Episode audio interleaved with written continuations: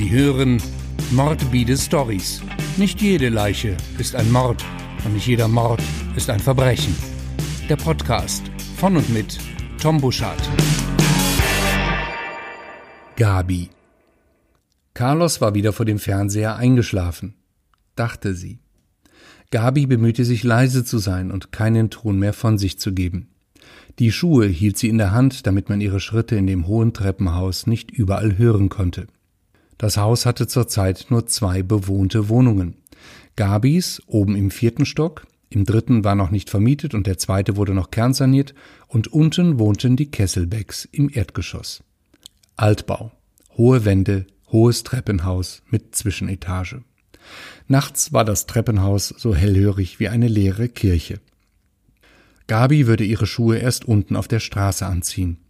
Heute Nacht war es trocken und das Treppenhaus war gestern frisch geputzt worden, so dass ihre nackten Füße nicht allzu schmutzig werden würden. Wegen Carlos und seinen Launen war sie vor einigen Jahren dazu übergegangen, die Haustür selbst von innen abzuschließen. Den Schlüssel hing sie dann stets an den kleinen Haken ganz hoch oben rechts neben der Tür. Carlos war kleiner als sie. Jetzt musste sie die Wohnung von innen aufschließen, um sie dann verlassen zu können. Gabi griff nach dem Schlüssel und schob ihn vorsichtig Zahn für Zahn ins Schloss. Draußen im Treppenhaus war es stockfinster. Dennoch überwand sie die Versuchung, die Treppenhausbeleuchtung einzuschalten, damit die Kesselbecks im Erdgeschoss nicht wieder geweckt würden. Seit sechs Jahren wohnte sie nun schon mit Carlos zusammen. Ihre Beziehung zueinander war nicht immer einfach gewesen. Sie hatten beispielsweise sehr unterschiedliche Auffassungen darüber, wie man seine gemeinsame Freizeit verbringen sollte oder was Gabi darf und was nicht, wenn sie ohne Carlos das Haus verlässt. Für jemanden wie Carlos durchaus das Hauptthema. Wer hat das Sagen in ihrer Beziehung und wer gibt zu Hause den Ton an? Gabi hatte ihm einigen Freiraum gelassen, ignorierte seine kleinen Eskapaden, wenn sie gemeinsam unterwegs waren, aber schließlich war sie definitiv die Dominante zu Hause. Es brauchte ein wenig, bis Carlos sich dieser Situation fügte. Wenn ihre Beziehung von festem, gegenseitigem Vertrauen und Akzeptanz geprägt gewesen wäre, einem Miteinander auf Augenhöhe, Warum musste sie sich dann mitten in der Nacht aus der Wohnung schleichen, um sich mit ihrem attraktiven Kollegen Nils zu treffen? Sie hatte Nils bereits an ihrem ersten Arbeitstag wahrgenommen, und mehr als das. Seitdem war Nils in ihren Träumen, in ihren Fantasien. Heute Nacht sollte es für Gabi mit dieser Fantasie vorbei sein. Zu oft hatte sie mit Carlos nachts im Bett gelegen, seinem Schnarchen gelauscht und dabei an Nils gedacht. Eine Nacht mit Nils sollte Wirklichkeit werden. Achtmal schon hatte Nils sie angetextet, wann sie denn endlich zu ihm kommen würde, aber es dauerte dann doch bis ein Uhr nachts, bis Carlos in seinem Sessel vor dem Fernseher eingeschlafen schien. Carlos dagegen hatte ein gutes Gespür für solche Dinge wie Nils. Es war ihm keineswegs gleichgültig, was Gabi außerhalb ihrer Beziehung unternehmen würde, Gabi war das nur nicht bewusst, wie auch, wenn man nicht wirklich miteinander kommunizieren konnte. Wichtig war für ihn nur, wie Gabi ihn behandelte, und das war nicht so, wie er es sich vorgestellt hatte. Die größten Auseinandersetzungen im Alltag hatten sie beispielsweise über das Essen. Meine Güte, warum konnte nicht jeder das bekommen, was er mochte? Musste es um die tägliche Nahrungsaufnahme immer Streit geben? Vermutlich lag es daran, dass Gabi überzeugte Veganerin war. Überzeugt ist vielleicht noch etwas harmlos ausgedrückt. Gabi war die fanatischste Veganerin überhaupt.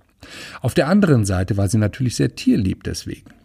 Carlos schätzte tierliebe Menschen, denn das zeugte im Prinzip von einem guten Charakter.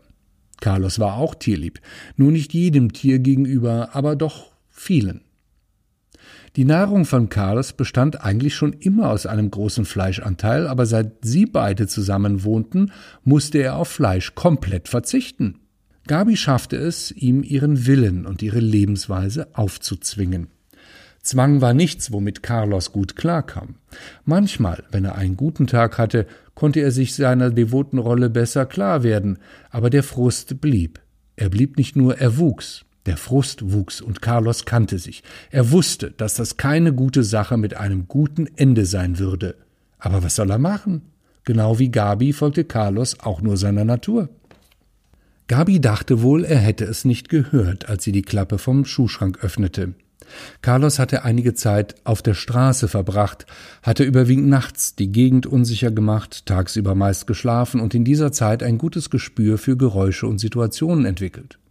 Als er Gabi kennengelernt hatte, nahm sie ihn bereits am ersten Tag zu sich mit nach Hause und mit in ihr Bett. Das war heute, vor sechs Jahren gewesen.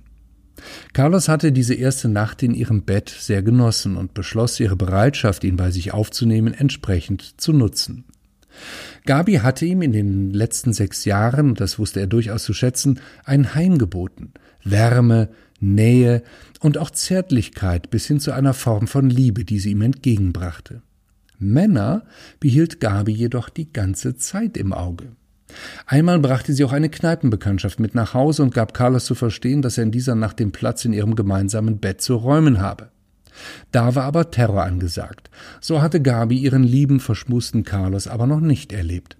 Und seit dieser Nacht hatte sie auch keinen zweiten Versuch mehr unternommen, einen Lover mit nach Hause zu bringen. Die Sache hatte Carlos mit ihr geklärt.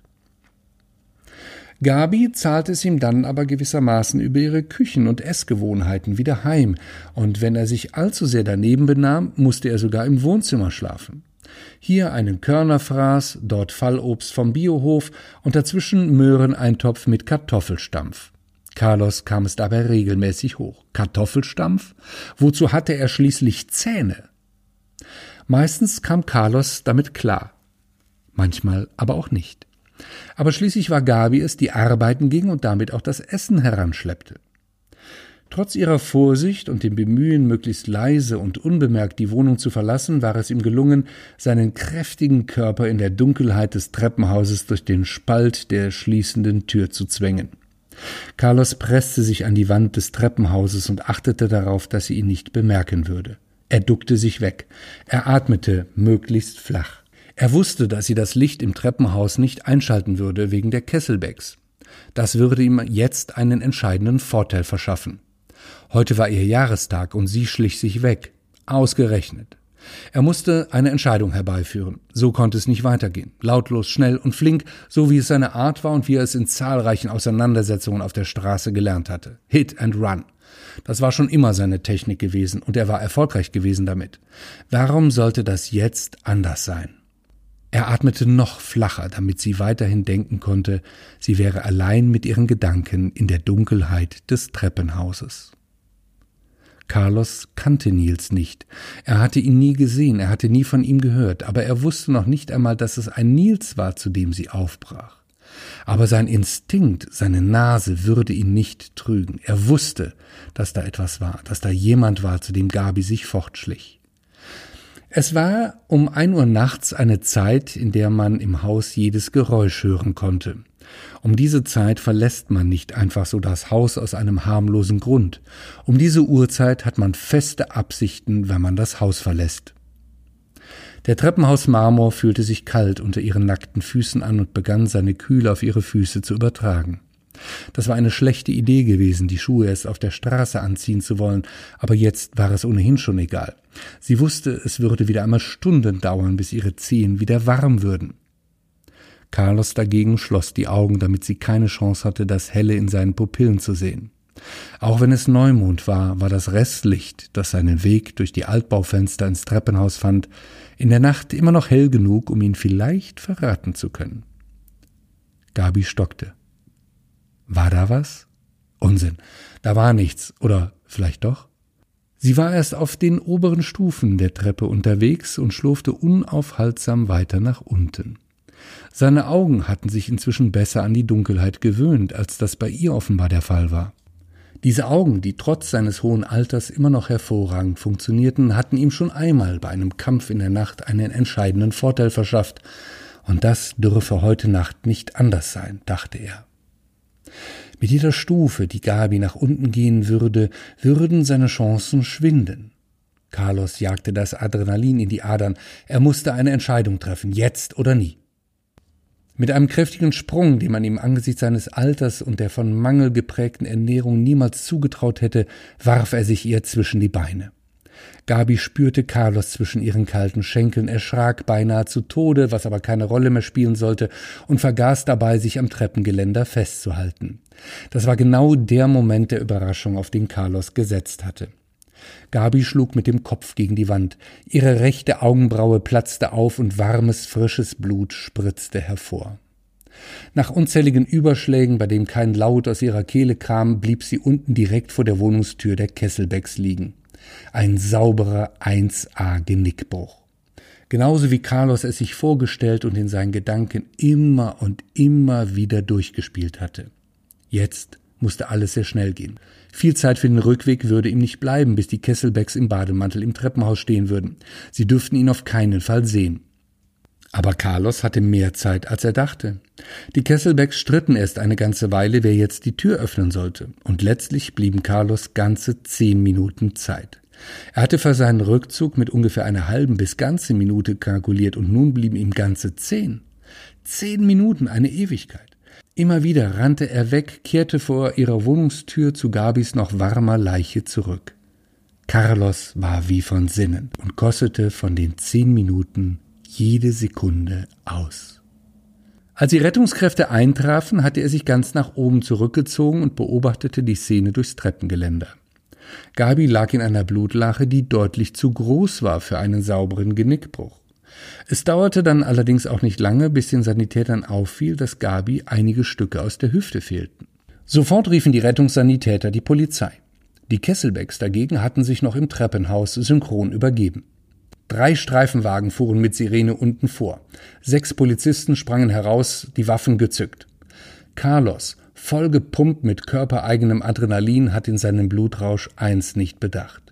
Die Eingangstür oben war doch von Gabi geschlossen worden. Carlos hatte nur nach vorne geplant und seinen Fluchtweg völlig vergessen.